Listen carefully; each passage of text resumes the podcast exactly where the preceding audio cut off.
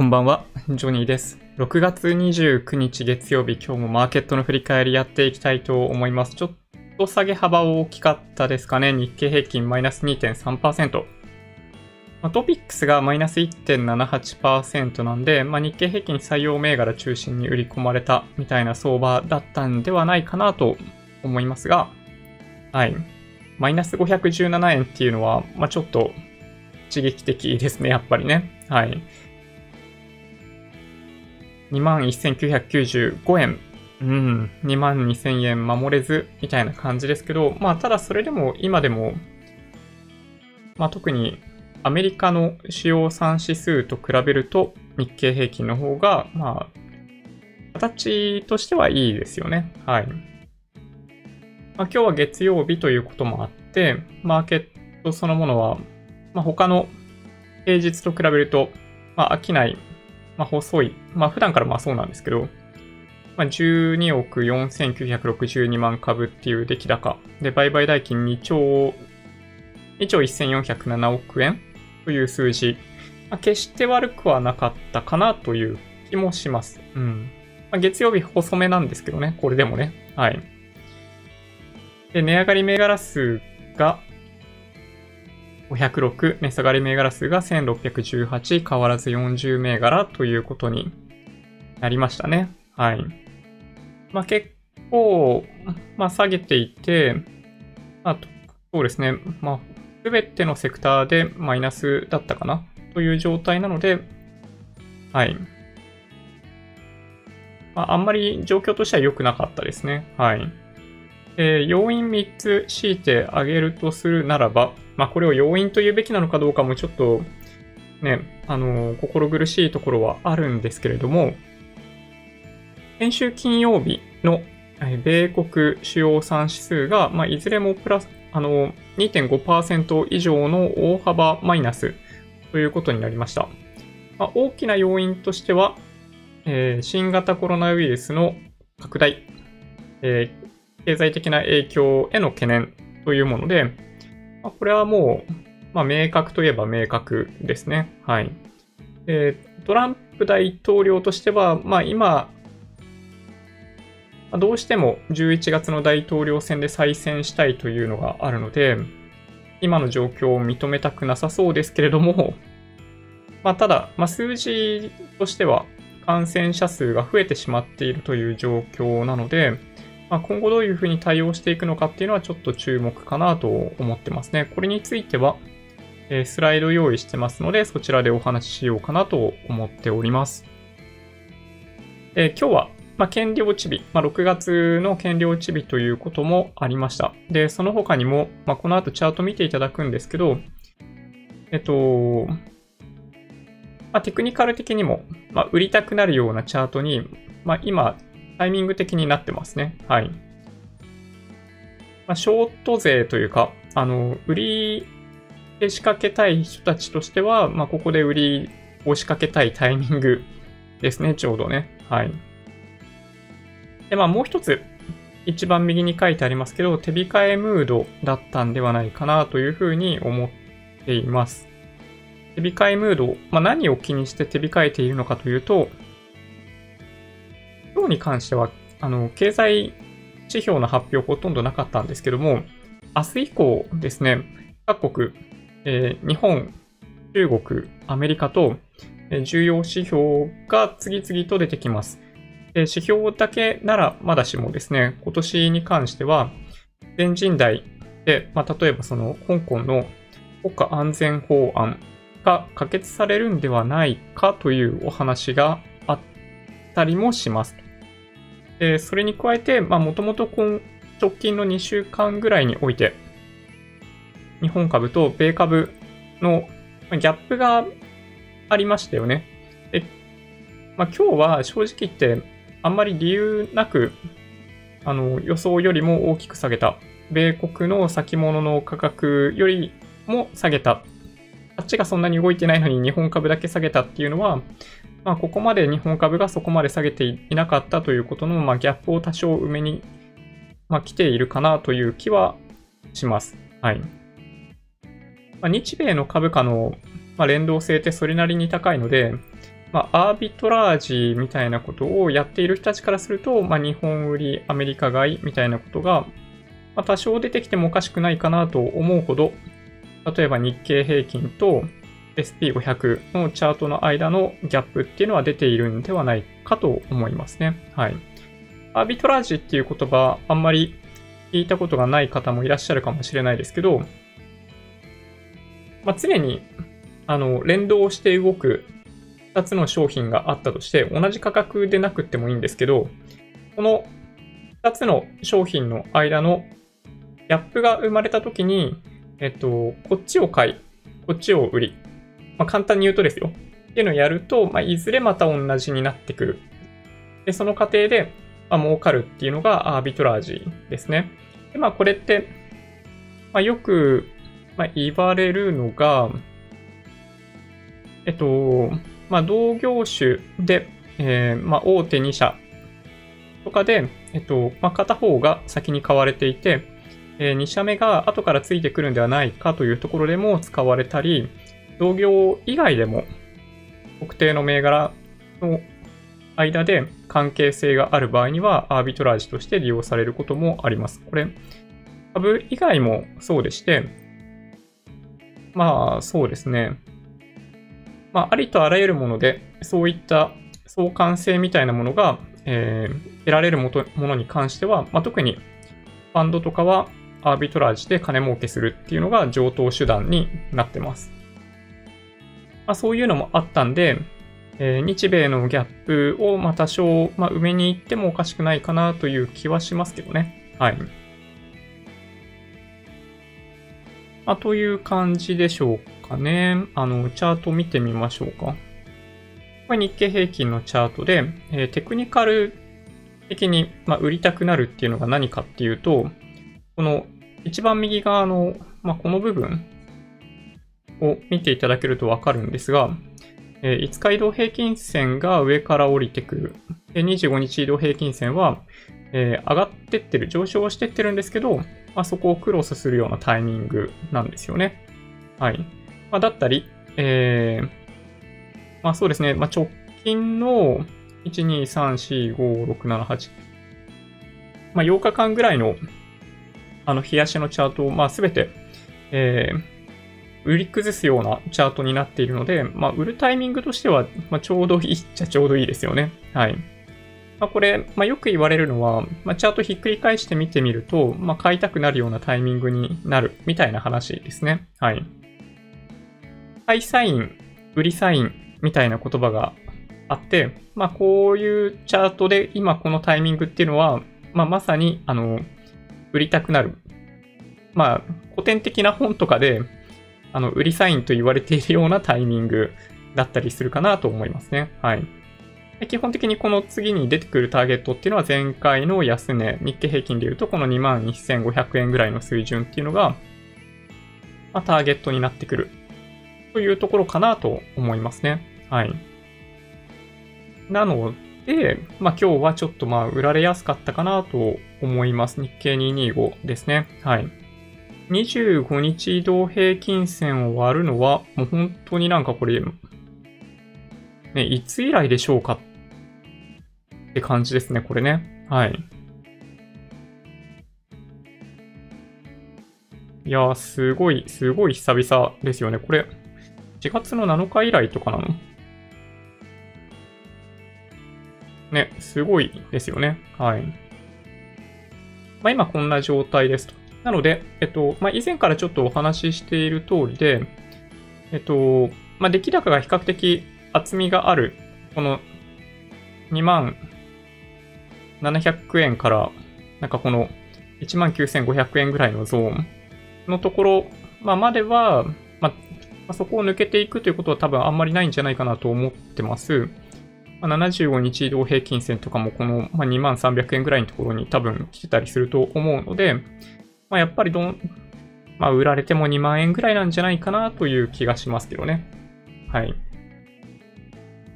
まあ、ただ、まあ、それでもね、あの、今の水準から見ると、10%近くマイナスになるということなんで、まあ、ちょっときついといえばきついですね。はい。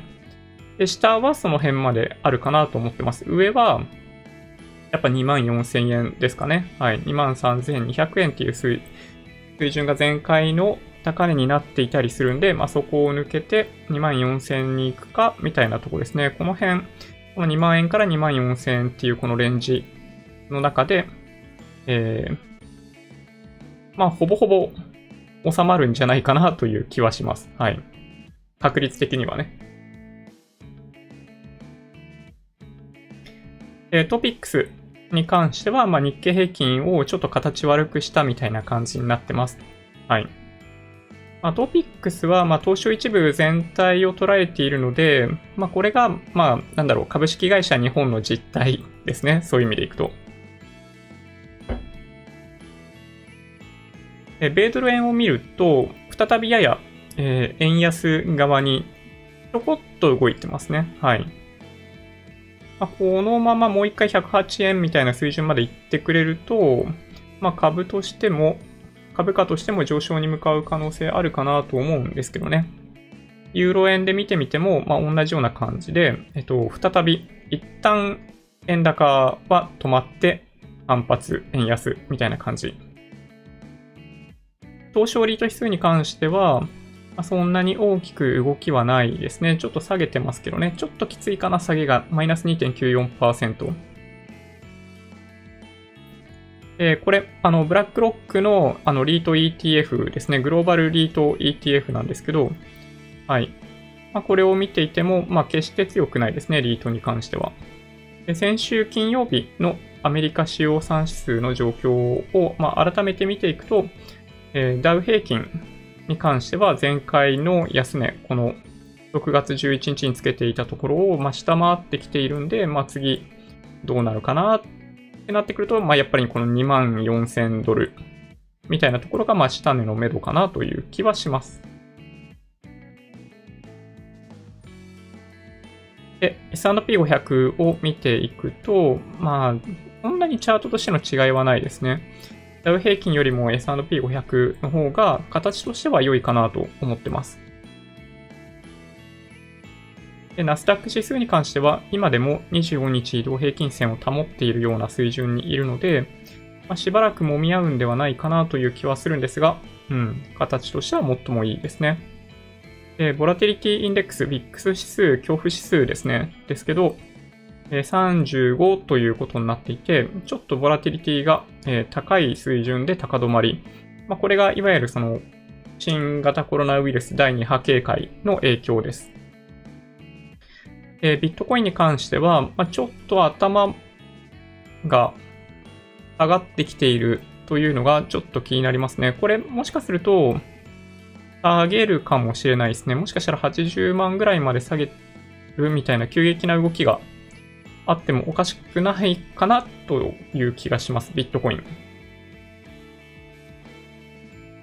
で、一方で、まあ、有事かどうかっていう感じですけど、まあ、対比先の資金として、まあ、金がやっぱり一部買われるような状況にあるせいか、えー、かなりの高値を水準にあります。え WTI の原油先物を見ていると、まあ、この辺はもうあんま変わってないですね。はい。直近1ヶ月間ぐらいはほぼステイですね、40ドル弱のところをずっとうろうろうろうろしてます。40ドル超えようと思っても40ドル超えるとまた売られるみたいな感じでしょうかね。はい。まあ、というのが、えー、今の状況かなと思います。はい。とね、一方的にお話ししすぎてしまっているような気もするんで、えー、一旦コメントを、えー、見ていきたいなと思っております。なんかね、このチャンネルでは本当に、あの、どんな内容でも構いません。あの、やや分かりにくい用語とか言葉とかを多用しているようなところとか、もう見受けられてしまうかもしれないので、さっき言ってたこれって何ですか？みたいなことでも全然構いませんので、えー、ご質問いただけると嬉しいなと思っております。はい。そうですね。はい。皆さん、こんばんは。えー、オールファインさんですね。グッドイブニング、ミスター・ジョニー。会社、公演準備、引っ越しやらで。はい。時間的に詰め込み気味のように見受けますが、えー、体調管理できていますか？もしかして2世誕生 ?I look forward to working with you tonight. working with me tonight まあそうですね。あの、まだ生まれてないですね。はい。まだ生まれていないので、えっと、まあまだちょっといつになるかわかんないですけど、まあ今週ないし来週ではないかなとは思ってます。子供に関してはね。えー、公演の準備って言われると、まああるようで実はあんまないんですよ。あの、YouTube の動画の準備と、まあ、あんまり変わらないので、えっと、応援の準備にかかるコストっていうのはそんなないですね。はい。コストっていうのはその時間という意味で。どちらかというと、えー、今日から、まあ、明日決済を行うんですよ。なので、それに向けての準備、あの、なんだろう。まあ、中古マンションとかの売買したことある人わかると思うんですけど、なんか住民票を取り寄せたりとか、あの、印鑑証明取ってきたりとか、なんかそういう準備ですね。はい。まあ、基本的にはマイナンバーカード持ってるんで、まあ、大した手間ではないですけどね。はい。はい。パンさん、こんばんは。こんばんは。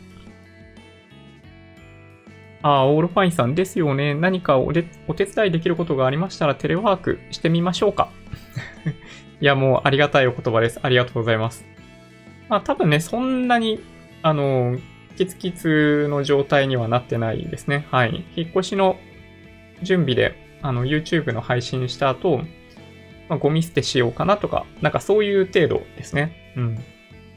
ダンサーガンサーさん、えー、ジョニーさん、皆さん、こんばんは。こんばんは。食洗機購入検討で、えー、力尽きそう。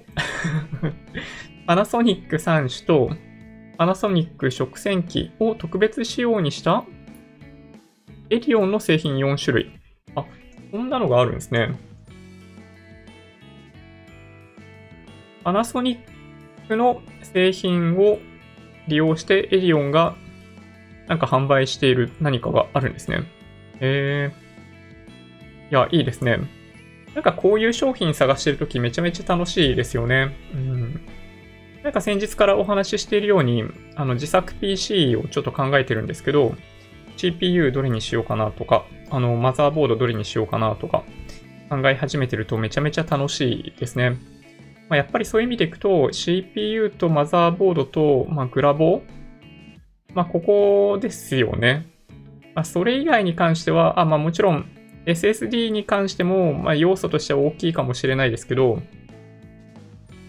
まあそうですね。まあそこまで大きいストレージを用意する必要はないんで、まあ、その辺をしっかり押さえておければ、みたいな感じがしてますけどね。はい。いや、でもね、ちょっとびっくりしました。あのー、ライゼンと、あの、インテルの AMD とインテルの価格差、やっぱ結構大きいんですね。うん。はい。64ケムシさん、こんばんは。えー、マシューさん、こんばんは。えー、今日もよろしくお願いします。こちらこそよろしくお願いします。今週のダウの動きは注目です。2番底に向かうのか、踏みとどまるのか。うん。まあ、これね、ほんとわかんないんですけど、まあどうでしょうね。まあ、踏みとどまってほしいといえば踏みとどまってほしいですね。まあ横ばいでいてくれる分には全然問題ないんですが、まあ、やっぱり、まあ、日経平均でいうところの2万円割ってくるとかって水準はやっぱみんな慌ただしくなってくる。先日もお話ししたように短期資金の取引やってる人たち、まあ、特にレバレッジかけてる人たちは手放さないといけないという状況があったりするんで、そうすると、まあ、一気に投げ売りが出て、あの急激な下落、まあ、いわゆる急落みたいなことも考えうるんですよね。1日で5%みたいな下落が3月にはあったと思うんですけど、まあ、そういう可能性がやっぱり出てくるので、まあ、ちょっとけ、うん、警戒でしょうかね。はい。まあ、新型コロナウイルスのお話、この後ちょっとしましょうか。長岡さん、こんばんは。えー、くるめさん、こんばんは。いけいけさんも、こんばんは。スタジオドッグランさん、こんばんは。えー、マーサさん、こんばんは。えー、ニコさん、こんばんワンワン。いいですね。なんかね、今日も本当関係ない話ですけど、あの、僕が大好きなゴールデンリトリーバー、レトリーバーというチャンネルを、あの、見てました。うん、山で遊ぶ3匹のゴールデンレトリーバーを見ていて、ほんとね、癒されますね。はい。おすすめのチャンネルです。はい。犬好きの方はぜひチェックしていただけると嬉しいなと思ってます。どんどこどんさん、こんばんは。えー、のぶさん、こんばんは。今日もよろしくお願いします。こちらこそよろしくお願いします。ちゅうさん、こんばんは。今日はがっつり下げましたね。まあそうなんですよね。あんまり下げてほしくないんですけど、個人的には。精神的にやっぱり下げてくると、まあちょっとやっぱ心配になってきますよね。あの、人って本当に変な話で、下げれば下げるほど、まあ、弱気になって売りたくなるんですよ。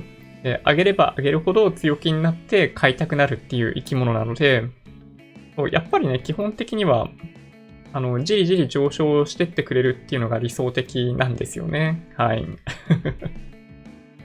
ま前回3月の下落では、なんだろうな、いわゆる個人投資家ではない人たち、あの、プロの人たちがあんまり勝ててないっていうのも、まあ、一つ、うん、なんか、マーケットを揺さぶられる背景としてあるかなという気はちょっとしてますけどね。うん。なんか3月の時の上昇局面って、あの、プロの人たち多分取れてないんですよ、あんまり。投資主体別売買動向とかの数字見ていると、多分取れてないんですよね。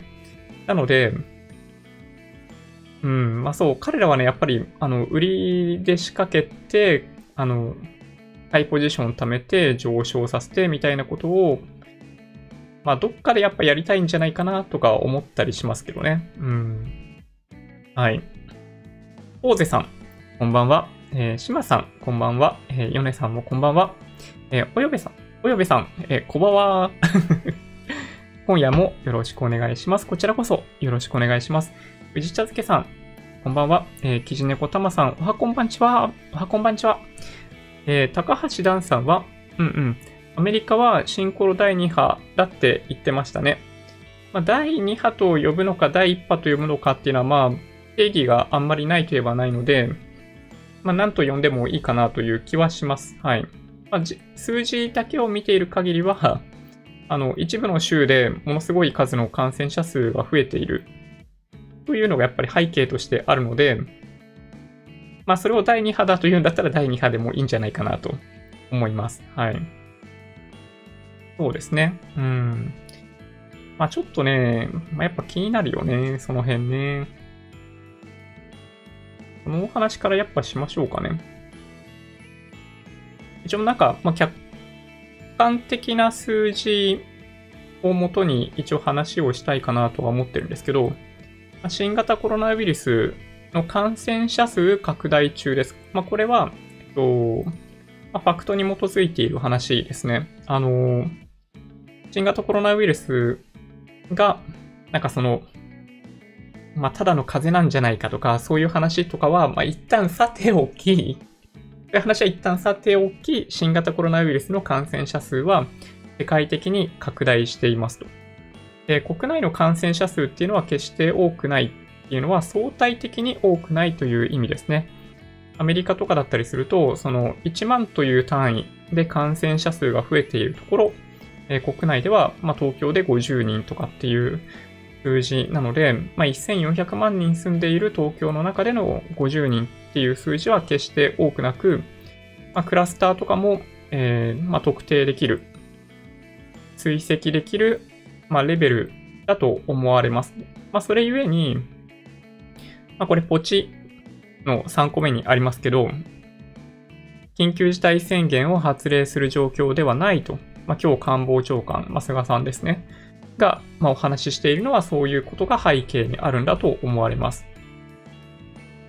大半がどこで感染したのかわからないみたいな状況になってくると、ちょっと手に負えないので、まあ、前回と同じような緊急事態宣言は行わないと思うんですけども、まあ、より強力な形で感染しやすい、まあ、いわゆる3密を防ぐためのあの政府としての対応っていうことを行う可能性が出てくるんではないかなと思います。8月ぐらいにそれがあってもおかしくないかなと実はちょっと思ってますけどね。うん。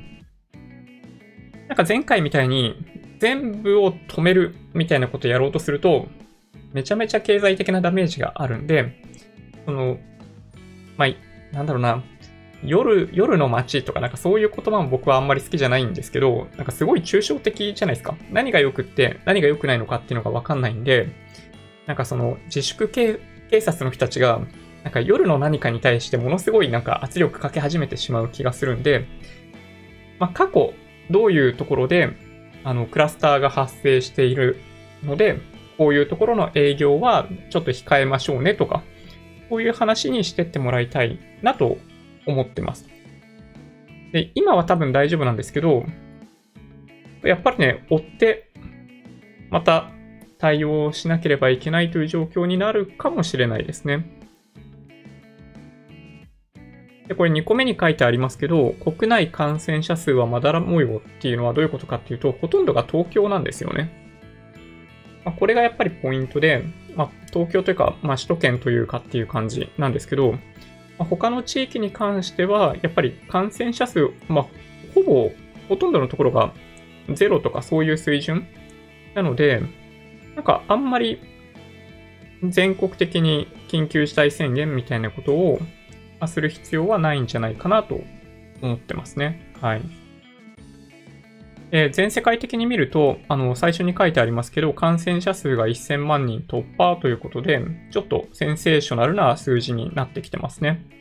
で、先ほどお話ししたように、アメリカに関しては、えっと、特定の州で感染者数がどんどん増えてるみたいな状況にあったりするので、州によっては経済活動の制限を開始するという可能性もあるかなと思います。まあ、トランプさんめっちゃ怒ると思うけどね。トランプさんは、あのー、なんだろう。今の状況は、まあ、検査の数をすごい増やしたからこうなってるんだ、みたいな、まあ、ノリなんですよ。で、どちらかというと、経済的なリカバリーはすぐにでも行われるので、まあ、どうだ、すごいだろうっていうことですね。はい。11月の大統領選で再選するためのアピールをしている。まあ、それゆえに、再び経済活動の制限を行うということを避けたいというのが、トランプ大統領ですね。はい。まあ、ただ、なんとなくね、これ僕の予想なんですけど、あの、知事、各州の知事が、まあ、それに従わないんじゃないかなという気がしてます。そういう状況にまで陥ってしまったらですね。で、今どんな感じになっているかというと、まあ、これですね、あの、worldmeters.info で、えー、いつも、はい、なんだろうな、数字を確認してるんですけど、全世界で見ると、えー、1027万人ということになりました。亡くなった人の数は50万人ということで、まあ、こういう数字見てるとかなり、ね、あの、インパクトがある数字ですね。はい。まあ、すでに治ったっていう人も、まあ、557万人とかいたりするんで、まあ、こういう数字を要チェックかなとは思ってますと。え、世界の感染者数を見ていくと、これデイリーニューケーシーズということで、あの、日ごとの新規感染者数を、えー、表示しています。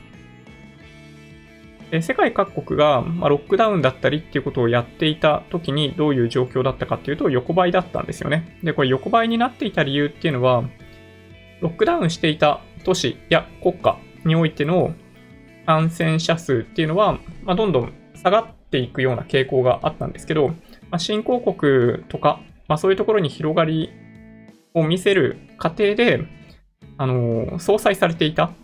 で、ついには増え始めるっていうね。はい。これが、あの、足元の状況かなと思います。はい。まあ、ブラジルの話とか、あの、アフリカの話とか結構出てきてますけど、やっぱり、対応をしっかり取ることが難しい国家にとっては、あの、まあ、かなり、まあそうですね、厳しい状況になるんじゃないかなと思います。医療崩壊みたいなことがやっぱ国家によっては起こる可能性が高いというふうに思ってます。なので、まあ、特に、まあ、株式市場とかってアメリカの状況しか見ていないんですけど、まあ、世界経済が本当になんかストップしていくみたいなことが起き始めるとやばいなと思いますね。まあ、ただね、正直言うと、まあ、特に新興国に関しては、あの、自国内の、なんだろうな、マーケットがそんなに大きくないので、ロックダウンみたいなことをすると、本当の意味で経済が回らない。で、まあ、国民みんな本当になんか生きていけなくなるということが起きてしまいかねないので、まあ、おそらく厳しい形でのロックダウンっていうのは、新興国については、やりたくてもできないというのが現実かなと思ってます。はい。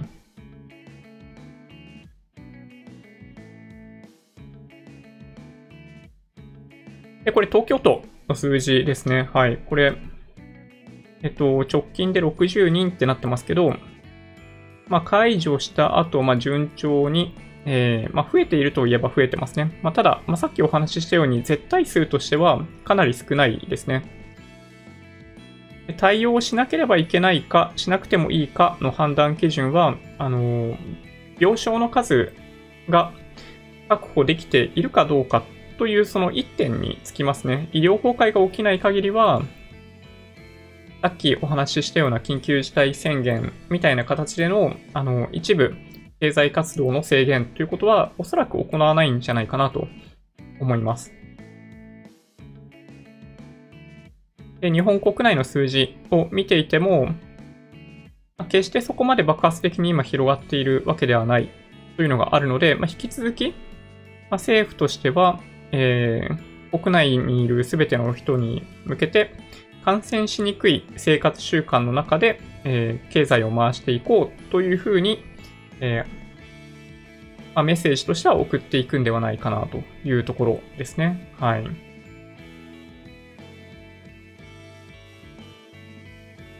でまあ、ちょっとね、まあ、注目は、まあ、そういう意味でいくと、東京都知事選かなと実は思ってます。はい。まあ、都知事選、まあ、なんで注目かっていうと、あの、まあ、簡単に言うとしなんだろうな、まあ、小池さんの対応って、えー、あんまり良くなかったんじゃないかなと僕思ってまして、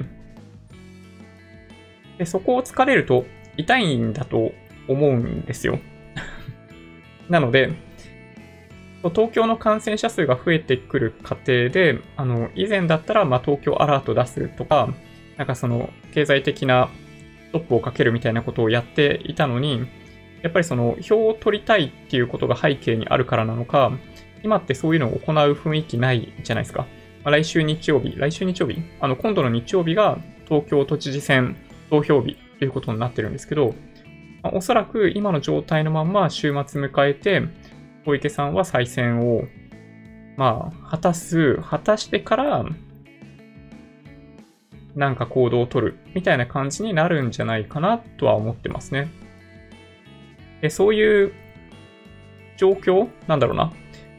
来週ぐらいまで、えー、待てないみたいな数字が出てきたりとかしたときに小池さんがどういう対応を取るのかっていうのが、まあ、要注目かなと思ってます。うん。なんかね、その時に他の候補者、まあ、例えばなんかその、まあ、小野さんだったり、宇都宮さんだったり、まあ、山本さんでも誰でもいいっちゃいいんですけど、まあ、そういう人たちが小池さんの新型コロナウイルスにへの対応ってどうだったんだっていうところを深く突っ込んでってもらえると、まあ、なかなか、都知事選としては、まあ面白くなるんじゃないかなと思ってますけどね。うん。まあ、というのが僕の、えー、今のマーケットというか、その新型コロナウイルスに関連した、えー、まあ、考察というか、まあ、考えですね。はい。うん。皆さんどう思うでしょうかね？はい。パンさん、えー、しばらくはもみもみだと思いますよ。まあそうですね。はい。やっぱり、なんかね、あの、基本的には揉み合うんですよ。あの、行ったり来たりしながら、えー、売りも買いもこなしつつ、まあ、次の上昇に備えるっていう相場の一環で調整をしているんだというふうに僕は見てます。うん。なので、まあ、一言で言っちゃうと、僕はそんなになんかその悲観的になっているわけではないですね。はい。まあ、調整すべくして調整の時期に差し掛かったなっていう感じで思ってます。うん。マサイさん、ポチッと、コニャニャチワンダフル。コニャニャチワンダフル。ポーゼさん、積立 NISA について質問なんですが、今年から始めたとして、うん。2037年まで毎年40万円まで積み立てができて、えー、運用期間は各20年間非課税で運用ができるって考えでいいですか？積み立て NISA の話ですいません。えっと、多分なんですけど、制度ずっと変わるんですよ。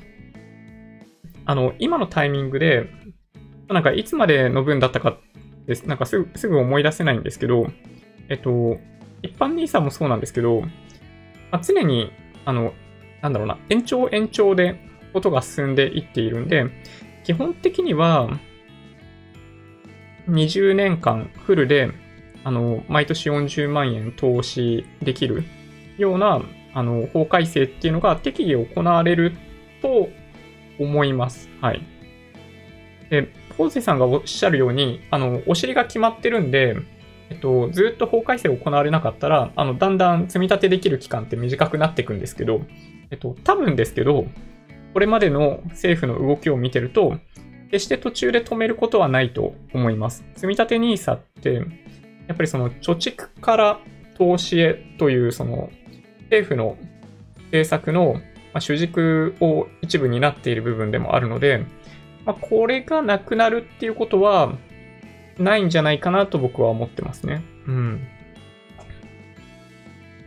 はい。キジネコタマさん、日銀クローダーファンド本日1028億円お買い上げ。なるほど。それ総額ですかね ?20 億円はあっちかなもしかしたら、株に関しては1008億円かもしれないですね。はい。過去の傾向、1028億、1028億円かなちょっと確認してないですけど。うん。日銀、商いなし28,600円。うんうん。メグジャパンさん、ポチッとこんばんは。いよいよですね、ジョニーさんちの引っ越し大作戦。勝手にそう思ってます。蒸し暑い日が続きますので、無理せず全部、えー、引っ越し屋さんにやってもらっちゃってください。うん。いや、ほんとね、こんなに準備してなくって大丈夫かなと思うほどですね。なので、今ね、僕が注意してるのは何かっていうと、まあ、いわゆる、まあ、貴重品みたいなやつですね。はい。まあ、今はしていないですけど、あの、まあ、例えば時計とか、まあ、ほとんど今使ってないですけど、通帳とか、キャッシュカードとか、まあ、そういうやつですね。はい。まあ、一通り、まあ、そういうのに関しては自分で運べるように準備しておく。まあ、あとはまあ僕の場合、人に開けられたら困るっていうとこ、まあ、ないんですけど、まあ、こういう機材に関しては、引っ越し屋さん嫌がるんですよね。あの、精密機器。あの、壊したら、まあ、保険で大丈夫なはずなんですけど、まあ、彼ら嫌がるので、まあ、こういうものに関しては自分で、あの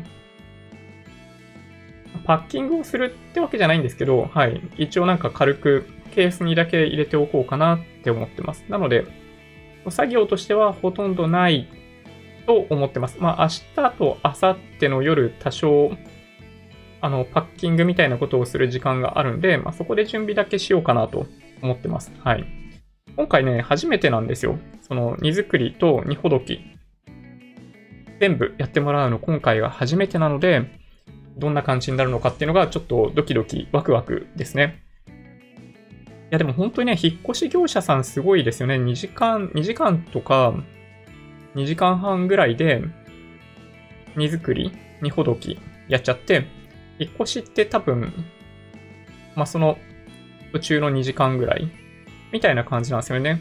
あの、夕方までにはだいたい終わると聞いているので、うん。いや、すごいなと思いますね。はい。MM さん、やっぱりアメリカは大半の人が、えー、大幅に下落すると思ってるせいか、なかなか下げませんね。ああ、そうなんですか？アメリカの人たちは大半が下落すると思っている。うーん、なるほど。暴落するときはいつもまさか今来るとはの時ですもんね。そうそう。それはね、ほんとそうですね。まやっぱり、まあ、楽観的である状態で買いポジションがしっかり溜まっている時に暴落は起きます。まあ、暴落するための売り玉が必要なんで、まあ、常にそうなるんですよね。うん。今はそういう意味でいくと、あの、以前は、まあ、買い方がかなり優勢だったと思うんですが、まあ、それ以降、やっぱり買いポジションだいぶ、まあ、積まれてきて、まあ、ほぼほぼニュートラルぐらいの状態になってきているんではないかなと思います。なので、まあ、今も、まあ、じりじり下げるみたいなことはあると思うんですけど、まあ、ちょっとやっぱり3月、3月みたいな売りをするには、そうですね、あの、売り玉が足りない、買いポジションが足りないという気がします。なんとなくね。はい。まあでも、多分ですけど、じりじり下がっていくみたいな局面があると、買いポジション多分かなり溜まってくると思いますけどね、こっからね。うん。はい。土屋さん、えー、各年の非課税期間が20年という認識なら合ってます。うんうん。そうですね。まあ、本当ね、えっと、ここまでも NISA の制度って何度も変更されてきているので、まあ、僕のあくまでね、予想ですけど、まあ、ずっと毎年40万円 NISA 制度で投資し続けることができるんじゃないかなって思ってますけどね。はい。うん。と僕は思ってますけど、どうでしょうかね。だって今から生まれる子供たちとかって、その時に NISA 制度なかったら、なかったで、どうすんだっけみたいな感じになっちゃうじゃないですか。まあ、イデコはもちろんあるかもしれないですけど、まあ、NISA に代わる何かの制度があるかもしれないですよね。まあ、でもその時に、なんかその、まあ、ロールオーバーとかなんかそういうものをうまくやっていけるかどうかっていうのを考えれば、今の NISA の制度をまあ、改変しながら、なんかより良い制度にしながら、まあ、恒久的に運用していくっていうのが、なんか現実的な答えだと思いますけどね。はい。うん。はい。お、ランマさん、こんばんは。いいですね。ランマ2分の1とか、なんかすごい懐かしい。キジネコタマさん、えー、積みには 積み立て NISA ですね。はい。積みには、40万円 ×20 イコール800万円運用とするのが一般的ですが、1年ごとに時価、評価額、平均取得価格、損益が別管理されるので、20年続けるとしたら、40万の投資を20個持つというのが真相です。まあそうですね。はい。正確に説明すると確かにそうなりますね。NISA 制度のいけてない部分ですね。はい。あの、イギリスの ISA 制度を真似て作ったとされている日本版 ISA 制度 NISA なんですけど、なんかどこまで本当に真似てんのかっていうのはちょっと怪しい感じがしますね。うん。はい。ふもたださん、こんばんは。えー、菊安さん、こんばんは。えー、そろそろ買い始めていいのか、とりあえず恐る恐るインデックス買っていきます。うん。なんかその恐る恐る感って、あの、僕はすごいいいと思いますけどね。今ちょっと不安になってきているタイミングなので、買っていくにはいいタイミングじゃないかなとか思いますけどね。はい。いかがでしょうか？うん。いじねこたまさん、日経平均は直近の三角持ち合い下抜けした形。あくまで超短期。うんうん。まあそうですね。はい。やっぱりそういう意味では、あの25日移動平均線下に抜けて、まあそうですね。はい。調整局面入りみたいな感じだと思います。うん。菊安さん、えー、個別株だいぶ真っ赤になってきました。あー、なって、なってきちゃいました？そうか。僕、まあそうですよね。うん。いや、きっとね、時間が解決してくれるんじゃないかなと思ってますけどね。うん。まあ、やっぱり年平均で、まあ、過去30年間見ると、まあ、6%ぐらいの利回りがある。で、まあ、今後もそれと同じぐらいの利回りが期待できるんだとしたら、まあ、今もしあの10%ぐらいのマイナスになっていたとしても、まあ、平均的な上昇が続くんだとしたら、2年後にはプラスになっている可能性がありますね。はい。まあでもね、ちょっとね、あの株の場合、やっぱりその、いわゆるリスクが、まあ、プラマイで、まあ、十何パーセントないし20%ぐらいあるので、まあ、そこをやっぱり考慮した上でポートフォリオを組んだりってことをやらないといけないです。うん。これ間違いない。ゆきたけさん、えー、今日、バブル経験者というロゴの T シャツを発見して 衝動買いしようかと思いましたが、えー、バブル未経験なので買うのを自粛しました。なんかいいですね、その T シャツ。僕も未経験なんでね、わかんないですけど、バブル未経験者でもいいかもしれないですね。はい。バブル経験者に若葉マーク貼ってみるみたいな。はい。テラスロニさん、6月29日本日のバフェット太郎さんはいいことを言ってた。ああ、そうなんですね。ちょっと後で見てみようかな。大勢さん、えー、土屋さんありがとうございます。2037年って枠だと、今年からだと18年間枠がある。うんうん。そうですね。柴恵美さんこんばんは。陸亀さんこんばんは。えー、コットンテイルさんこんばんは。よろしくお願いします。リバランスってえー、追加資金なしでやる場合、調子の良いものを売って、いけてないものを買うってことですか？もったいないような気がします。えっと、まあ、俗に言われるリバランスって、まあ、結果的にそうなっちゃうんですよね。あの、新型コロナウイルスで株が超絶下落した時って、まあ、債券ってそこまで下落していたわけではないので、相対的に株のポジションがちっちゃくなるので、まあ、そういう時は、ま株を買うというオペレーション、リバランスっていうのは、ま決して悪くないんですよね。債券が大きくなって株がちっちゃくなっちゃったら、リバランスしてもう一回この状態に戻す。これが、あの、まあ、いわゆるリバランスになります。で、僕がリバランスをお勧めしていない理由は、今、コットンテイルさんにご質問いただいているのがまさにそれで、あの、毎回毎回これになると、と効率の悪い投資、リバランスを続けてるってことになっちゃうんですよね。まあ、要するに、えっと、リバランスを行うものが、例えばその、まあ、単純に言うと、その2つ、そのペアがうまくリバランスとして機能する商品同士だったらいいんですよ。要するに、こうなるときもあれば、こうなるときもあるっていう商品だったらいいんですけど、常にこうなる 商品のペア、ペアで、例えばリバランスを行うのは、本当に、あの、投資の効率が悪くなるだけなんですよね。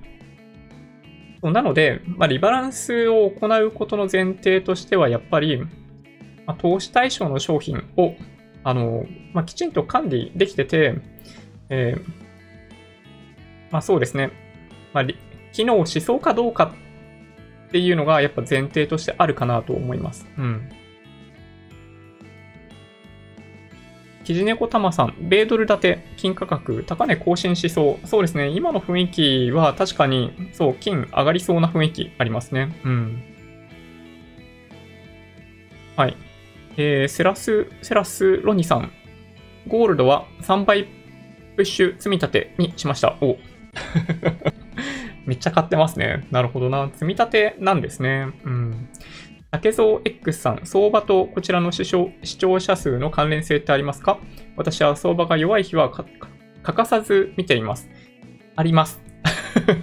すごいあります。実はかなりありますね。はい。えっと、3月中に関してはですね、えー、っと、え同時視聴者数が、え1000人を超えるような水準になるぐらい、マーケットを皆さん気にしているということになるので、そうです。はい。竹蔵さん、こういうことです。はい。竹蔵さんのご質問の意図、わかりやす、わかりますよね？皆さんもね。はい。この人数が少ない時は、どういうマーケット？同時視聴者数が異常に多くなっている時は、どういうマーケット？というのが わかりますね。これ決してね、すごく上昇している時はそんなに人増えないんですよ。人がものすごく不安になっている時だけ、すごい人が増えるんで、はい。この数字参考にしていただけるといいんじゃないかなと思ってます。うん。はい。ニコさん、えー、赤ちゃんと奥様の健康と安全を願っています。ありがとうございます。元気に生まれてきてね、えー、奥様もたくさん寝ていられますように。うん。いや、本当に、あの、まだね、や、これ、皆さん、お子さんいらっしゃる方にちょっと聞きたいんですけど、なんか、う、生まれるまで全く実感ってないものですかね？今のタイミングになっても、なんかもうほ、ほぼ実感ゼロですね。あの、生まれるということに対して。多分その時になって初めて気づくんじゃないかなっていう感じがします、個人的には。ちょっとね、あの、いろんなこと本当に勉強しないといけない。まあ、簡単に言うと、すごい生活感出ちゃうわけですけど、あの、沐浴とか、おむつとか、まあ、いくつか、あの、マストでやらなければいけないことがあるというふうに認識してます。では、それ以外にも、ものすごい多くのことをやらないといけないと思うんですけど、それ一つ一つの How to を、すごい変なやつかもしれないですけど、まあ、YouTube とかで確認して、その時にできないということがないようにしておきたいなと思ってます。だけど、あんまね、実感がないんですよね。はい。今はどちらかというと、明日の決済で頭がいっぱいです。はい。いや、でもね、本当に、あの、ニコさん、いつもコメントありがとうございます。はい。なんか、ニコさんのコメント、なんか、ほっこりしますね。うん。なんか、すごい優しい気持ちになる。うん。ありがとうございます。ユージンさん、今日も仕事終わりでこんばんは。こんばんは。えー、本日もよろしくお願いします。最近は、えー、夜勤中心、夜勤中心のシフトなので、えー、だいたいこの時間に帰ってきます。あ、そうなんですね。なるほど。そうか、そうか。いやー、なんかね、ちょっとやっぱ大変そうな感じがしますけど、ただ、夏に関してはね、あのー、まあ、時間ずらしたいですよね。確かに。夜型にシフトするか、超朝型にシフトするかっていうのをね、うん。ぜひやりたいですね。はい。まあ今は在宅勤務の方多いんで、あんまり外に出ないから大丈夫っていう方もいらっしゃるかもしれないですけどね。うん。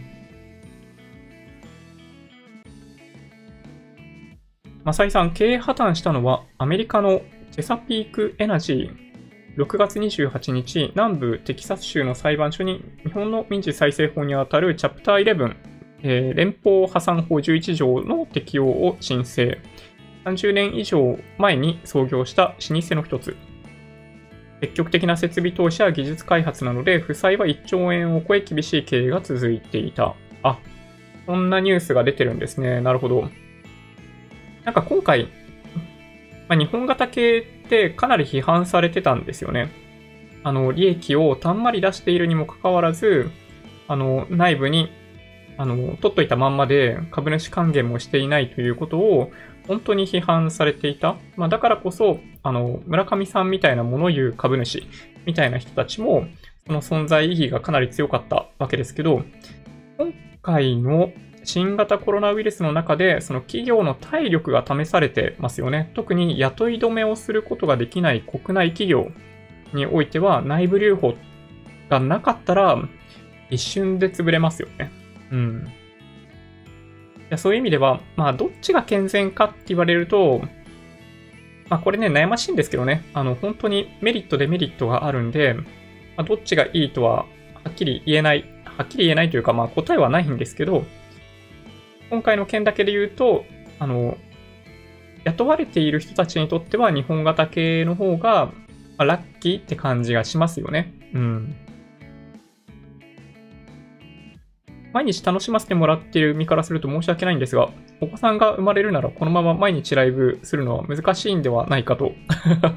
西の父的には心配しています。奥さん的にもやるにしても少し短めにしてやるなど、家庭に気を使ってくださいね。やばい、めっちゃ嬉しい。いや、ほんとね、心配おかけしてます。はい。いや、もうほんとね、あの、今も、妻がこれね、見てくれてると思うんですけど、うん。いや、嬉しいな。いや、そうですよね。うん。いや、なんかね、ほんと、まあ確かに。まあそうですね、はい。まあ負担かからない範囲で、まあ、できているんじゃないかなという気はするんですが、あの、まあややね、あの、合わせてくれているような気もするんで、はい。あの、真摯に受け止めてあの、優しく、あの、無理のない範囲でやらせていただきたいなと思ってます。ちなみになんかね、あのー、新型コロナウイルスの関係もあって、なんか実はですね、あの、生まれるとき立ち会う予定なんですけど、立ち会える時間、なんとわずかに2、3時間というふうに聞いてます。はい。で、それ以外の時間は、えっと、旦那さん来てくれるなと いうことらしいんですよね。はい。すごい世知辛い話なんですけど。うん。まあでも本当に、あの、普段からちょっと、はい。できるだけケアしていきたいと思います。はい。ヨネさん、調子のいいものを売っていけてないものを買うのに加えて、調子のいいものを売って出た利益分だけいけてない分の損失も確定させて同じ額買い直すと税金的にもお得だと思います。面倒だけど。あ、そうですね。ヨネさんのおっしゃる通りだと思います。はい。まあ、税金的に両方確定させて、えー、利益と損失相殺できると、うん、ちょうどいい感じですね。うん。これ間違いない。はい。こういう形でのリバランスは、うん、どちらかというと積極的にやった方がいいかもしれないですね。はい。やっぱね、ポイントになってくるのは、あのー、なんだろうな。税務署で働いてる方いたら怒るかもしれないですけど、まあ、できるだけ税金を納めない形で利益を確定させながら資産を増やしていくということを、えー、繰り返しながら、あの、老後に向けて資産形成していくっていうのが、やっぱ王道だと思います。はい。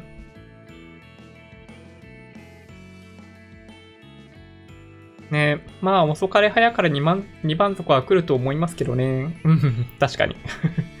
何を2番底というかっていうのがね、はい、定義があんまりはっきりとしていないんで。だってつい最近までは2番底が全然来ないもんだから、なんか変な話ですよ。変な話だけど、ずっと2番底来ないからさ、この相場には2番底ないんだって思った人は、なんかこの4月2日3日のあたりが2番底だったんだって 言い始めちゃう人とかもいたりするんで、まあ2番底って、まあ基本的に定義ないんですよ。あの、どこまで下がるかもわかんないし、ほとんど下げないかもしれない。で、このなだらかになっているところが2番底だったんじゃないかっていう方とかもね、はい、いらっしゃったりとかするんで、あのまあ、言葉がね、先行しちゃうんですよ。2番底があるかないか、みたいな話っていうのは、だから、まあ、あんまり意味がないかなと思ってますけどね。まあ、上がる時もあれば、下がる時もあるっていうのがマーケットなので、一本調子で上昇し続けるということはないよということでしかないかなと僕は思ってますね、いつもね。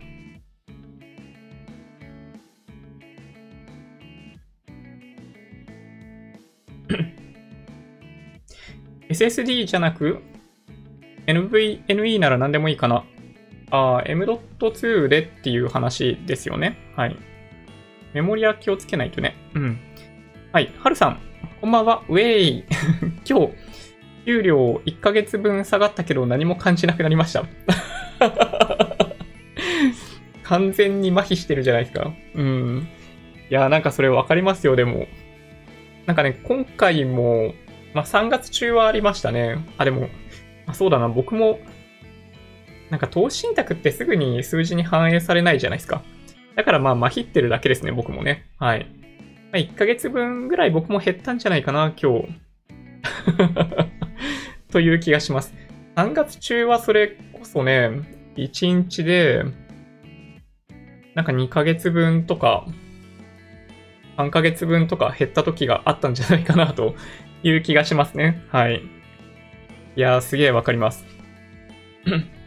ね、くるめさん、サーキットブレーカー発動されましたとか、アナウンスされていたのが懐かしい。いやー、ほんとですね。SBI 証券とか楽天証券にログインできないという方たちが、もう本当に大騒ぎしていた頃、3月中に何回もありましたね、本当に。今生き残ってる人たちは、本当に、あの、今後、しっかりと資産形成できる人たちだと思います。多分ね、もうすでに退場しちゃった人いると思います、正直言って。うん。で退場しちゃうって本当に残念ではあるんですけど、まあね、諦めずにもう一度、この、まあ、投資だったり株式市場に帰ってきてくれると嬉しいなと思ってます。そういう方たちにもね。はい。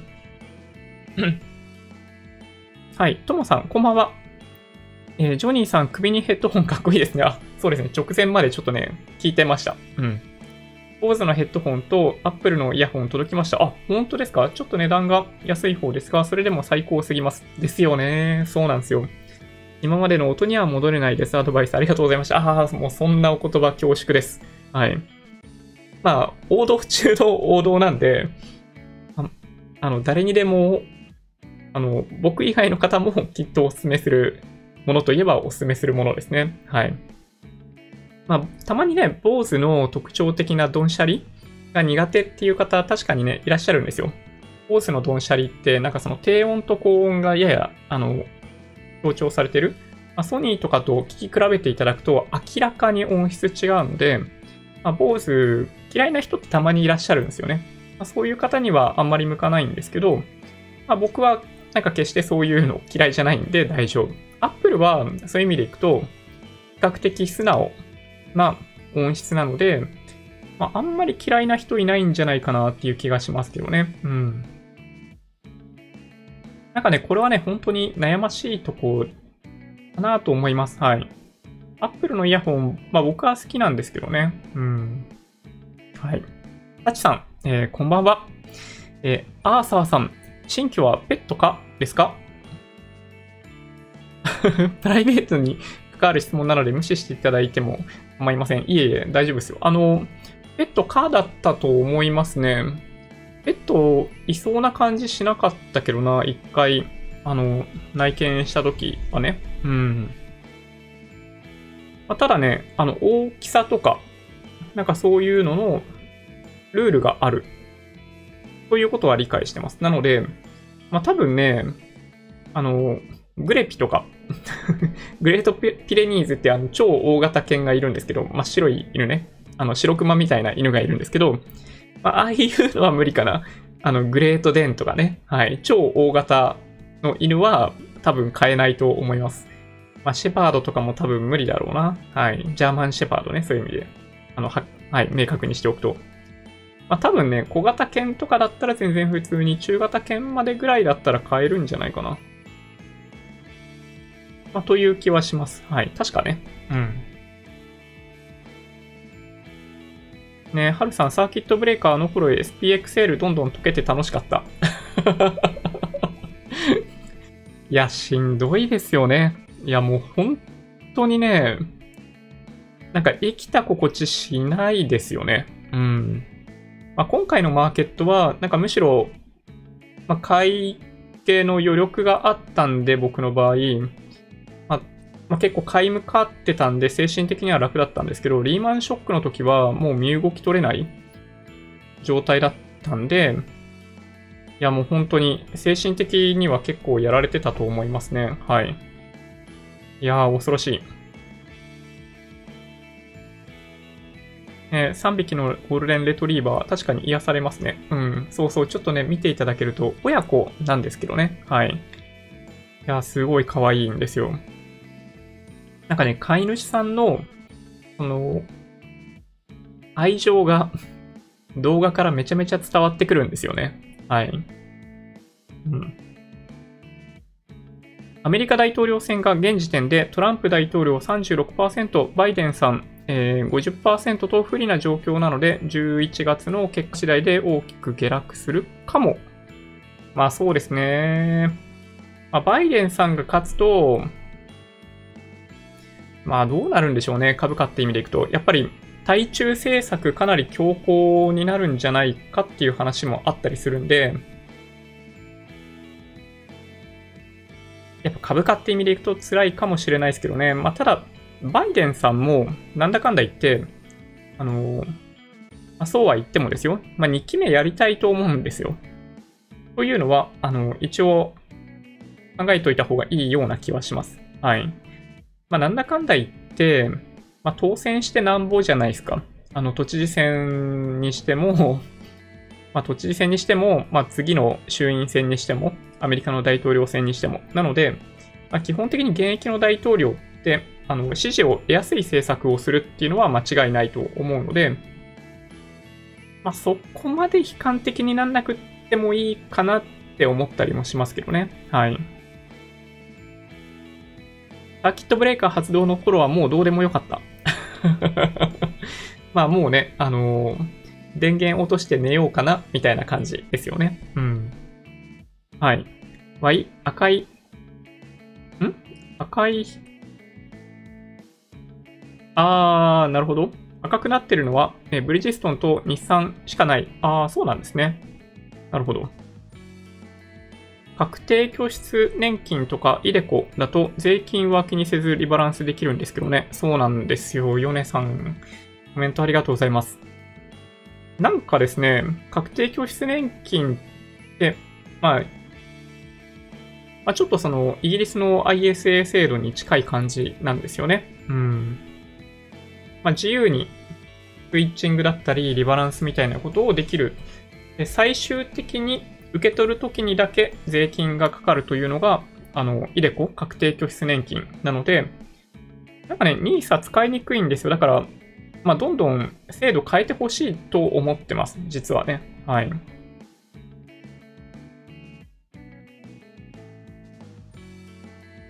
まだ4ヶ月もあります。大統領選ですね。こっから本番でスキャンダル、ワンサが出てくる。なんかそういうのほんとね、なんか見てると辛いといえば辛いですけどね。なんかね。まあでもそれがね、あのー、選挙なんですよね。はい。自分が人気を得るよりも、まあ相手を叩く方が 総合的には、まあ支持が集まりやすいってことですよね。現実にはね。うん。はい。和弘さん、ジョニー先生、こんばんは。こんばんは。はい。いつもありがとうございます。お疲れ様です。ヘッドホンかっこいいですね。ありがとうございます。と、DJ ジョニーみたいです。なるほど。いや、もう全然そういうのできないですけどね。はい。なんかそういうのできる人かっこいいなってよく思いますけどね。はい。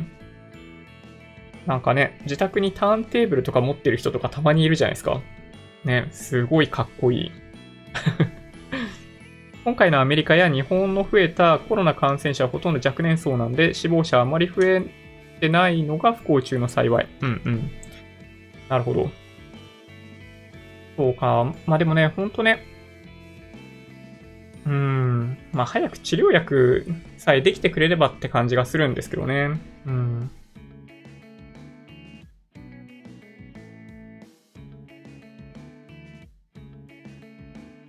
なるほど。なんか、ちょっと皆さん、個別株のお話されてますね。米国プラススタート。なるほど。ナスダックだけマイナス。ナスダックもプラスか。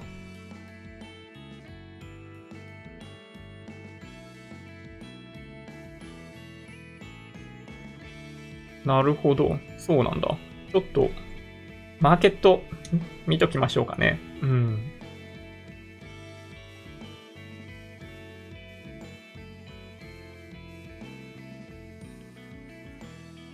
これニューヨークダウですね、プラス1%。SP500 がプラス0.37%。これ最新情報出てるかどうかわかんないですけど、ナスダックがマイナス1%。ハイテク売りですかね。うん。なるほど。ちょっとやっぱり簡単には戻らないって感じですかね、相場としては。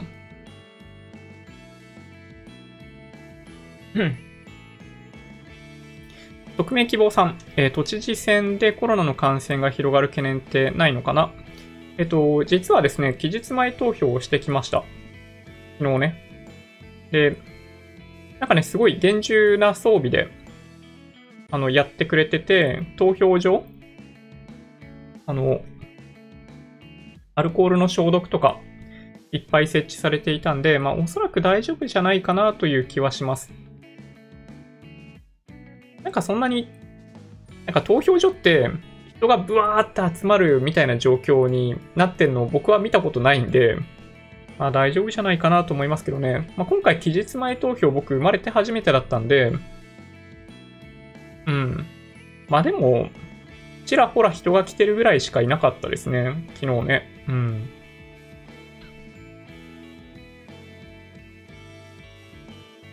はい。学さん、えー、毎日感染者数出しても検査数の分母わからないんで、多いのか少ないのか、よく判断が難しい。まあそうですね。まあそういう意味でいくと、うん、まあそうですね。まあ悩ましいんですが、まあ死亡者数の方がそういう意味では判断材料としては間違いないかなって気がします。なんか日本において、あの死亡した方の中で、えー、肺炎っぽい症状だったりなんだったりっていう人がいた場合には必ず検査をするということになっているようなので、あの死亡者数で漏れるということは基本的にないというふうに認識してます。はい。まあ、これがね、まあ、国内のケースなんですけど、アメリカとかだとちょっと逆のパターンもあるみたいで、一時期、あの、例えばその4月ぐらいの水準だと思うんですけど、3月4月に、あの新型コロナウイルスに感染していると言ってしまった方がいいみたいな状況もあったらしくってですね、まあそれがなんかより数字を見るのが難しくなっちゃったんですよね。はい。まあ、だけど基本的には、まあ、死亡者数はそういう意味では、まあ、一番確実な数字かなという気がしてます。うん。そうですね。自粛ムードも気になりますが、ストラテジックエデュケーション、STRA、ナスダック、GM、GSM、ニューオリエンタルエデュケーションテクノロジー、 EDU、NYSE をピックアップ。国内では、エデュラボなどですかね。 GIGAスクール構想。なるほど。エドテックってことですかね。うん。まあ、オンラインの、まあ、授業って今学校ではまあ大体やってると信じたいんですけど、国内ね。あのまあ、海外の方が圧倒的に進んでいて、まあ、特に研修とかっていうのがこう今できなかったりするんで、社会人の方とかもオンラインでセミナー出たりとかされてると思うんですよね。で、そういった中で、えー、なんだろうな。まあ、ウデミ、ユデミっていうのかなあの、とかも、まあ、結構盛んに利用されてますよね。まあ、その辺も含めて、エドテックって、まあ、今後広がる可能性はかなり高いというか、まあ、広がる方向にしかいかないと思いますね。あの、e スポーツの話もそうですけど、マーケットがちっちゃくなっていく要素はないですね。うん。桜東京さん、こんばんは。こんばんは。えー、5年後振り返ってみればこの数ヶ月が会話だったなんてことも十分あり得そうかと思ってます。僕もそう思います。はい。それはね、間違いないと思いますね。まあ、時間が経てば経つほど、えっと、最終的に含み益になる可能性が高まっていくので、ま、5年後まで生き残らなければいけないというのが僕たちに課せられている使命かなと思ってますね。はい。そうですね。土屋さん、20年後も貯蓄から投資へと言ってるかは分かりませんけどね。貯蓄なくなってるってことですかね。その頃にはね。家は機械の配線だけは自分で外してくださいと言われます。一番面倒。ああ、そうなんですね。そうなんだ。波があるので、えー、今良いだけで下がるはずと思って売るしかない。えー、資金に余力があるなら、えー、買い増しのみで無理やりリバランスする手もあります。そうですね。うん。ある一定期間だけ積立 NISA 制度をすると、その恩恵を受けられない世代に不公平感が出るので、何らかの形で続けるとは思いますけどね。うん、そう、僕もね、そう思います。はい。スタジオドッグランさん、今日も全部ポイントで先進国リート2000円だけ買い増しました。お全部ポイントってすごいですね。うん。頑張り屋修二さん、こんばんは。こんばんは。えー、ジョニーさん。新居ではジョニーさんの個室は割り当てらありますか？もしあるなら、ん？貧乏先生の書斎のある暮らしという本が面白い。あと、できる人の書斎術も押し入れを空にして、えー、机付きの書斎にするなど、一般市民の書斎に対する、えー、執念を感じ参考になりました。私は自分の部屋を、愛宕山荘と勝手に名付け楽しんでいます。あー、なんか面白そうですね。いや、僕、そう、あの、危険なんですよ。なんかもともとね、家具とかかなりこだわるタイプなので、えっと、めちゃめちゃ危険ですね。はい。まあ、基本的には、あの、今、ものすごい自分を抑制している タイミングで、引っ越しが終わるまでは、引っ越して今あるもので配置を、ま、決めるまでは、新しいものを買わないと いう風に自分に言い聞かせてます。はい。だけどね、すごい好きなんですよ。今めちゃめちゃチェックしてますね。はい。いや、でもね、コメントありがとうございます。あの、個室の割り当てが永遠に続くわけではないんですけど、おそらく。うん。まあでも、あの、まあ子供がちっちゃい時は少なくとも、多分ね、あの、自分で利用できる部屋がしばらくあると思われるので、楽しみです。はい。そうですね。今、ホリエモン新党の立花隆さんの政見放送 NHK でやってます。今回の都知事選はどうも盛り上がりに欠けるないつもか。なんだか変な都知事選ですね。うん、そうなんですよね。まあ確かに。まあ N 国党もね、N 国党とは言わないのか。ホリエモン新党なんですよね。そう。まあなんかね、あの、まあ以前ほどの、なんか勢いがなくって、そうなんですよね。まあ小池さんがやっぱりそういう意味では圧倒的に、うん、有利な立場にあるんじゃないかなとやっぱ思うんですよね。はい。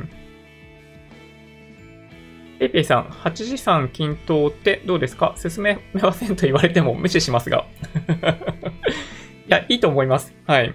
あの、個人的には、新興国の株式、新興国の債券で、なんだろうな、8分の2を占めてしまうのが、まあ、ちょっと大きいかなって感じですね。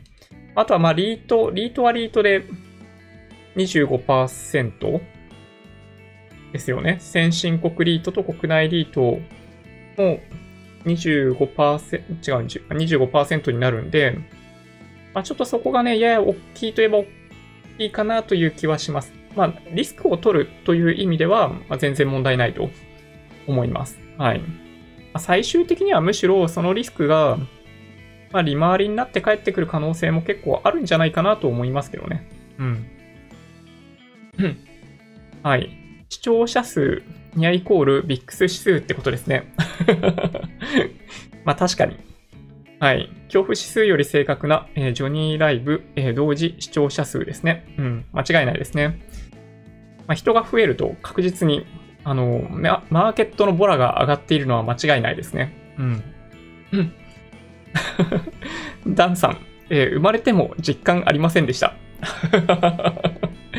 い や、まあそういう方もいらっしゃいますよね。そう、僕もね、そっち、そっち派なんじゃないかなと、今んとこ思うんですよ。まあでもね、まあ、ふとした瞬間に急に実感が湧くと、あの、先輩方から聞いてるんで、まあそういうもんかなと思ってますけどね。はい。出産立ち会うんですか？立ち会います。はい。そうです。うん。あの、記録としての保存も行いたいので、あの、もちろん目的としては、あの、何、な、まあ、何ができるというわけではないと思うんですが、その場にいて、あの、まあ、一緒に、まあ、一緒にいたいってだけですね。はい。太田さん、えー、ジョニー指数、前日視聴者数で投資判断いいですか？いやー、確かに。本当にマーケットがじりじりボラが低い状態で上がっているとき、あの、同時視聴者数減ってくるんですよ。本当面白いもんですね。はい。まあ、だけどね、あのー、まあ、今、コメントいただいている方たちの 関しては、まあ、ほぼ、ほぼ毎日来ていただいている方ばっかりなので、あのまあ、ベースラインとしてあのカウントされている方々だと思うんですが、やっぱり、まあ、気になる時はやっぱり下落した時、上がってる時はあんま気にならなくって下がった時気気になるんでまた見に来るみたいな感じで、あの、このチャンネル、YouTube ライブの視聴者層っていうのは構成されているんじゃないかなと、個人的には思ってます。はい。スタジオドッグランさんも生まれても実感なかったんですね。そうか。オールファインさん、生まれるまでは正常化バイアス。あ、そういうこと？これで実感がないのか。なるほど。ガンサーガンサさん、生まれて、えー、初めて顔を見たときは、親父になってしまったです。なるほどな。こういう風に感じることがあるのか。いや、ほんとね。うん。なんか多分そこで記録した映像とかって、あの、お父さんお母さんたちとかにも見てもらうことになると思うので、すごい変な話ですけど、綺麗に撮ってあげたいとかね、そういう心理も働いてるんですよ、同時に。いや、だからね、本当その時になってみないと、自分がどういう気持ちになってんのかが、ね、わかんないんですよね。うん。なるほどなはい。ロケさん、えー、生まれてからもう実感ないですよ。だんだん父親にさせてもらっているって感じ。あ、これ、いいコメント来ましたね。いや、最高ですね。なるほど。いや、そうですよね。勝手に父親になった気になってんじゃねえよと いうことですよ。いや、ほんとそうだと思う。いや、子供ができたからって、だって、まあ、父親1年生ですよね。父親になれたつもりになってんじゃねえと。こっから父親1年生、2年生、3年生ってなって、まあ、なんと20年近くかけて子供を育てていくわけですよね。いや、そう考えれば、いや、確かに、まあ、実感なんて湧くわけないですよね。うん。いや、すごい。このコメント来てますね。はい。ありがとうございます。のんさん、新人パパママ教室なんてありますよ。今はないのかな？そうなんですよ。実はですね、もともと病院で開催してくれているものとかがあったんですけど、新型コロナウイルスのせいでないんです。はい。キャンセルされてしまって、本当は3月、4月に参加する予定だったんですけど、全部キャンセルされました。はい。なので、あの、自分で学習するしかないというのが現状ですね。はい。長岡さん、えー、徐々に父になる感じ。ああ、やっぱそうなんだ。なんかすごい、うん、リアルなストーリーですよね。うん。桜東京さん、1人目が生まれた時は、可愛さが全てでした。2人目の時は、仕事と長女をマネージしつつ、赤ん坊と嫁さんのケアをするという修行状態。ああ、すごい大変ですね。なるほど。まあでもそういう覚悟をしといた方がいいですね、じゃあね。うん。なるほどな。メグジャパンさん、子供が生まれて、えー、夫が感じる生活変化。1番は、妻が赤ちゃんにかかりっぱなしになり、自分をか自分に構ってくれなくなったらしい。その試練はこれからだからジョニーさん覚悟してくださいね。それ寂しいな、そう言われると。なるほどね。そうか。まあでも僕も本当にね、あの、赤ちゃんにかかりっきりになりたいぐらいですけどね。うん。いや、そうなんですよ。いや、すごい楽しみですよね。今までの生活とあまりにも違うので、まあ、180度違うっていうと、なんか、うん、説明が下手、下手くそすぎるかもしれないですけど、ね、楽しみ。およべさん。えー、0歳4ヶ月の娘いますが、生活一変しますよ。あ、もう、なんと、わずか4ヶ月前ってことですね。そうか、2月ぐらいに生まれた赤ちゃんってことですことですかね。すべて赤ん坊中心になります。それはそれで楽しいんですけどね。ああ、なるほど。いやー、本当に楽しみですね。うん。ともさん、男の方は全く実感ないみたいですけど、赤ちゃんの笑顔、笑顔、反応するのを見てどんどん可愛くなりますよ。でも子育て想像以上に大変だと思います。なるほどな。なんか、いや、すごい。皆さんの経験値高いですね、やっぱりね。うん。はい。堀江さん、ジョニーさん、三菱自動車の株、動き、怪しいです。なるほど。見てみます？えっと、三菱自動車、えー、7211ですね。ちょっと待ってください。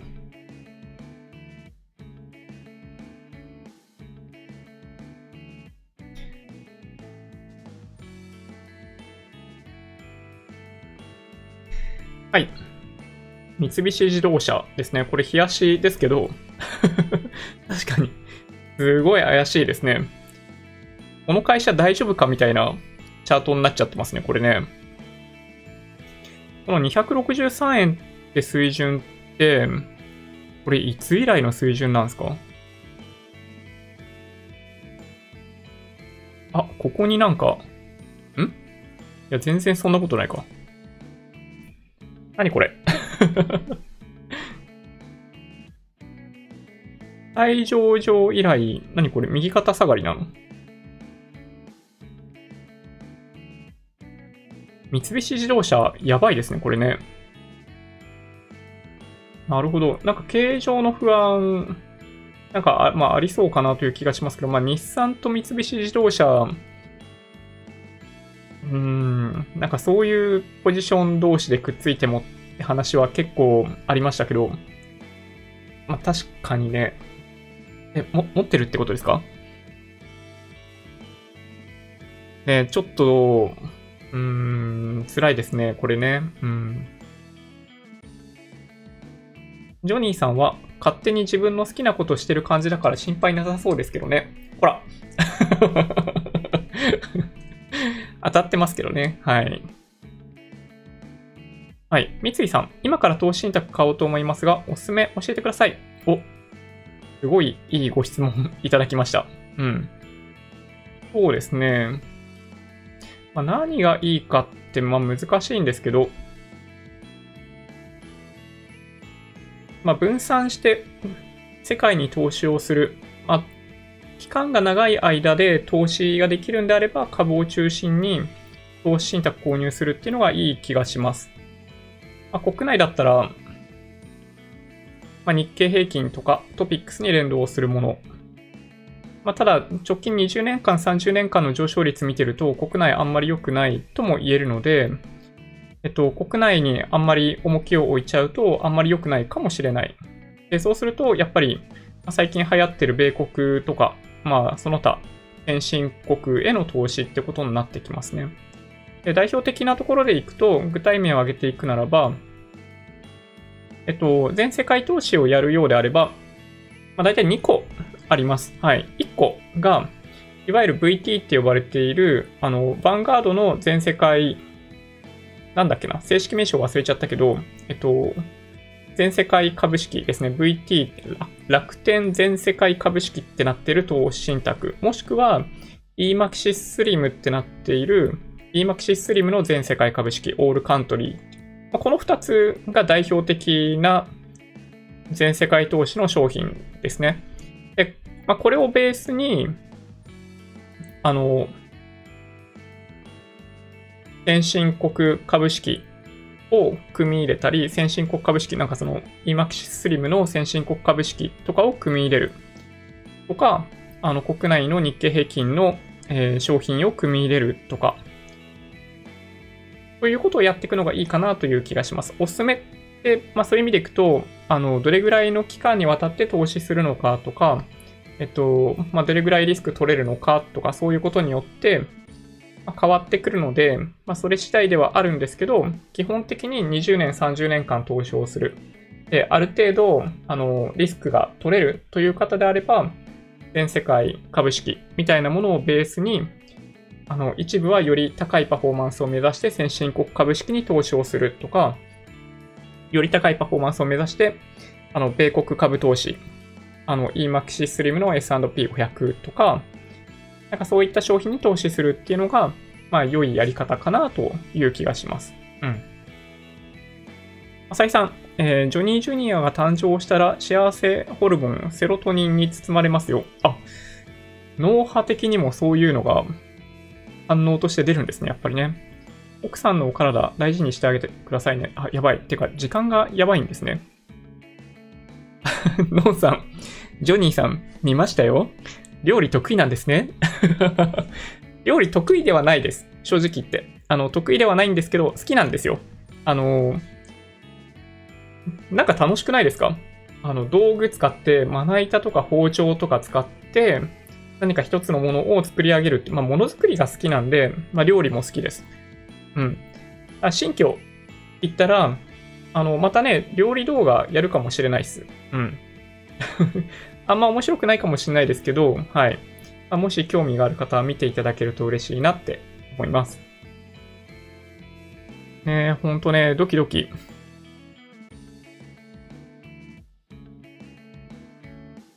マザーズ先物サーキットブレーカーしてたような、あ、そうなんですね。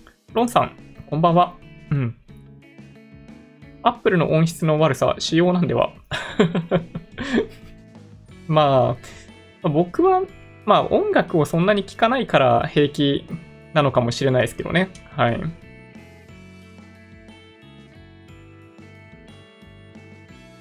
そうですね。ちょっとね、コメント飛ばしていっちゃいますね。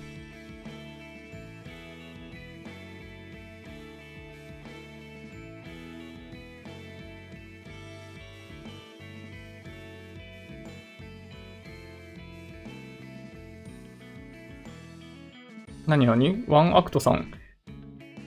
さっきから、えー、大幅収入減少の比較がおかしい。ん？何の話だろう？給料が下がったのと、株とかで大きく負けて損したの同等、ん？ちょっとわからない。誰向けのコメントかがちょっとわかんないですけど。なんか給料の話とかってしてましたっけ？うん。ちょっとわかんない。ちょっとね、補足いただけると助かります。ついでにコマーシャルがたまにいかがわしい商材が流れている時あるんだけど、自分の動画見た方がいいですよ。YouTube プレミアムなんで、どの広告出てるかわからないんですが、えっと、動画に関しては、えっと、コンテンツマッチと、えっと、パーソナライズっていう、基本的にはその2つのアルゴリズムで YouTube は広告のレコメンデーションを行っていると思うので、コンテンツマッチで出ているものに関しては、えっと、この動画に関連していると YouTube が感づいてしまっているものですね。で、パーソナライズに関しては、えっと、視聴者さんのこれまでの閲覧動向に応じて、その、商材、コマーシャルが流れると思うので、そういう意味でいくと、ちょっとね、コントロールが、まあ、できない部分はできないんですよね。うん。なので、はい。まあ、ちょっとね、本当に気になるようであれば、なんかその広告に対して YouTube 側に報告をしていただくっていうのがいい方法だと思います。この方、なんかそういうのあったと思うんだよね。報告が適してないとか、えっと、不快に思うとかっていう報告が広告に関してもできたんじゃないかなという気がするので、まあ、そういう対応をしていただく方がもしかしたらいいかもしれないですね。はい。あの、基本的にね、あの、こっちでは何もできないんですよ。広告に対して。これ YouTube の仕組み上ね。うん。なので、まあ、そんな感じかな。うん。はい。ガンサーガンサーさん。え重低音、命です。自分の背より高いアンプの前でベース弾くと体で感じる高音圧最高。すごい。あ、っていうかベース弾いたりされるんですね。そっちにすごい反応しちゃう。うん。えー、いいな楽器弾ける人ってかっこいいっすよね。なるほどなねえ、本当はね、犬とかか、ね、飼いたいんですけどね、僕ね。はい。マンションでのペット規制値は、えー、一体長っていうの？エレベーターに抱きかかえるか、カゴに入れられること。私、セミナー講師の時、マンションでのペット飼育について話しましたが、大体大きさ関係ないと思います。大型犬の方がおとなしい研修多いですから。あ、大きさ関係ないんですね。あー、まあそういうところもって感じですかね。なんかね、制限があった気がするんですよ。なんか中型だったら2匹までとか、大型だったら1匹までって、みたいなのがね、なんかね、書いてあったような気がします。はい。ねはるさん、まあ、J リート王の土屋さんが含み損とはなんと厳しい時代であろうか。まあ、土屋さんはおそらく、あの、過去をすでに利益確定させてきていると思うので、まあ、今の含み損って多分その直近での含み損でしかないと思うんですよね、多分ね。はい。まあ、僕の、僕の理解だとね。はい。あの、そうそう、あの、土屋さんコメントされてますけど、どちらかというと、あの、調整局面で、あの、買っていく方が、結果的には良い成績になりやすいんですよ。なので、まあ、含み損になってってると思いながらも、あの、長期的には上昇する商品だとしたら、それを買っていく方が結果的には良いと思います。うん。メルセデスのカラーリング黒ベースに、あ、え？嘘？見てない？マジですか？それすごいびっくり。うん。後でチェックします。はい。そうそう、あの暴落体験できたおかげであまり恐怖感なくぐっすり寝られますけど、あまり鈍感すぎても痛い目合いそうです。そっか。じゃあ、Y も今から J リート積み立てようかな。超低いところで始めると本当に楽。うん。そう、僕もね、そう思います。はい。あかんですか？あんまりお勧めしない、土屋さん。なんでズーム売ってしまったんだろう いやー、難しいっすよ。うん、わかんないですからね。はい。家具を選んでいるとき、ほんと楽しいですよね。そうそう、ほんとね、やばいっす。うん。いやー、マジでね、ハマりますよね、家具はね。ねそろそろいい時間終わりにしなきゃ。ちょっと辛い。うん。はい。出産予定日っていつ頃なんですか？えっと、今週ですね。はい。今週です。うん。はい。ちょっと皆さん、あの、コメントありがとうございます。いい時間ですね。確かに。ダウは上昇している。うん。お、長岡さん、今も親父としてはダメ親父だと思う。まあ、ほんとね、なんか今40ですけど、まあ、年々年々年を重ねるにつれて大人になってきてる感覚があるんですよ。二十歳なんて全然大人じゃなかったし、40になってだいぶ昔と比べたら大人になったけど全然大人になってる感じがしないので、まあ、ずっとこの気持ちが続くんだろうなっていう気がしますね、正直言って。うん。いやー、なるほどな。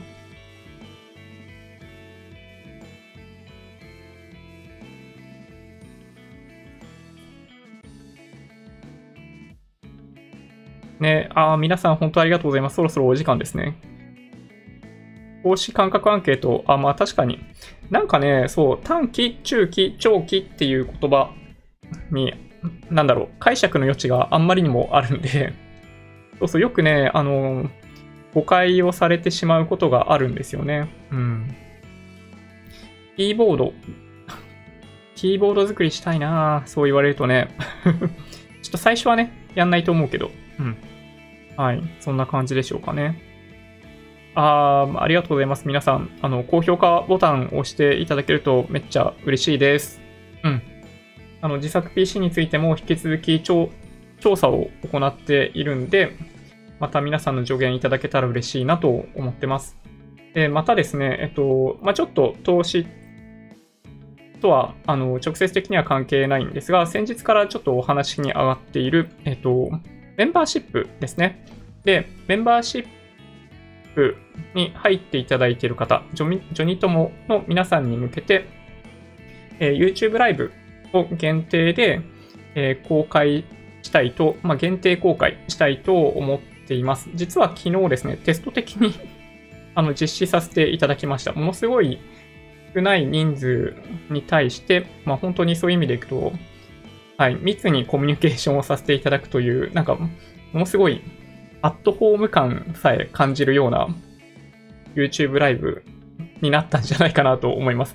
まあ、何かっていうとですね、今今後ですね、えっと、まあ、一つの目安としてということにはなるんですけど、まあ、一旦ですね、今のまあ人数で行くならば、まあ、毎週、まあ、例えば日曜日、週1回は、えー、ジョニーとも限定での YouTube ライブというものを実施させていただいて、でそこで、あのまあ、より密接な形で皆さんとコミュニケーションを取る。まあ、ご相談、投資のご相談をしていただいても構いませんし、まあ、どちらかというと、投資に関わらず、なんかもうちょっと幅が広く、なんかビジネスの話だったり、あの、ライフハックみたいな話だったり、それこそ、なんかエンジニアリングみたいな話だったり、こういうことに関しても、えっと、お話ができたらいいかなと思ってます。なんか昨日やったものが、どういう形でアーカイブされるのかっていうのも全然どうなるのか予期できなかったんですけど、なんかね、YouTube の中でベータ版らしいんですよ、その機能が。